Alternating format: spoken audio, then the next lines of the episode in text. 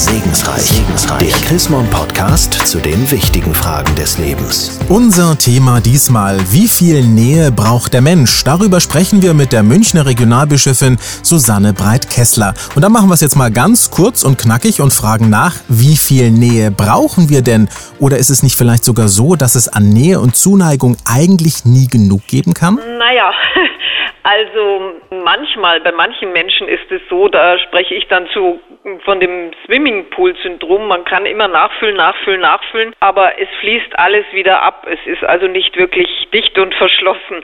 Das finde ich schwierig. Was machen wir denn mit diesen Swimmingpool-Menschen? Zum Beispiel mit der Nachbarin von nebenan, die andauernd kommt, ihre Problemchen erzählt und sie kommt und kommt immer wieder und sie drangsaliert einen mittlerweile fast schon. Also was gibt es? Ich finde, Klartext ist immer und überall die beste Methode. Wenn sie nichts verändern will an ihrer Situation, würde ich sie auch daraufhin ansprechen, weil sonst wird man aufgearbeitet dadurch. Das hilft auch der Nachbarin nicht. Man bestätigt sie eher in ihrer Haltung. Was mache ich denn, wenn ich das Gefühl habe, man ist eigentlich nur Echo für den anderen? Ich denke, man sollte es besprechen.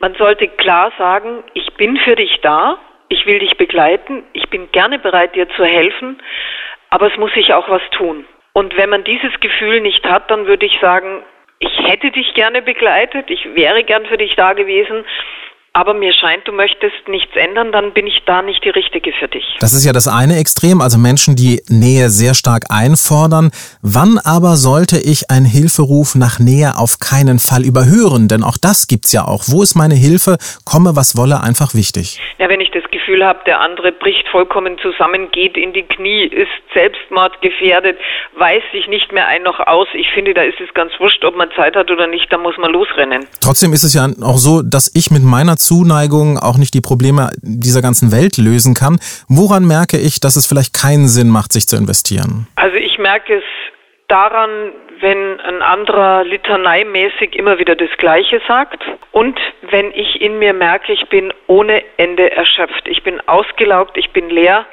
ich kann nichts mehr geben. Dann wird es Zeit, den eigenen Speicher wieder aufzufüllen. Was mache ich denn dann aber in solchen Situationen, wo ich merke, ich bin so müde, so kaputt, ich habe selber überhaupt keine Kraft mehr für Nähe? Also vernünftig wäre es, wenn man sich dann zurückzieht und was Gutes für sich tut. Das wäre prima, weil man dadurch sich selber hilft und dann anderen wieder besser helfen kann natürlich.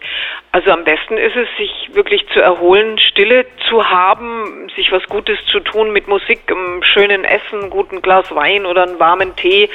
Also ganz für sich sein, das ist dann notwendig. Das hört sich gut an. Vielen Dank, Frau Breit-Kessler. Und mehr zu diesem spannenden Thema, wie viel Nähe braucht der Mensch, von und mit Susanne Breit-Kessler, ist auch nachzulesen in der neuesten Ausgabe des Magazins Chrismon.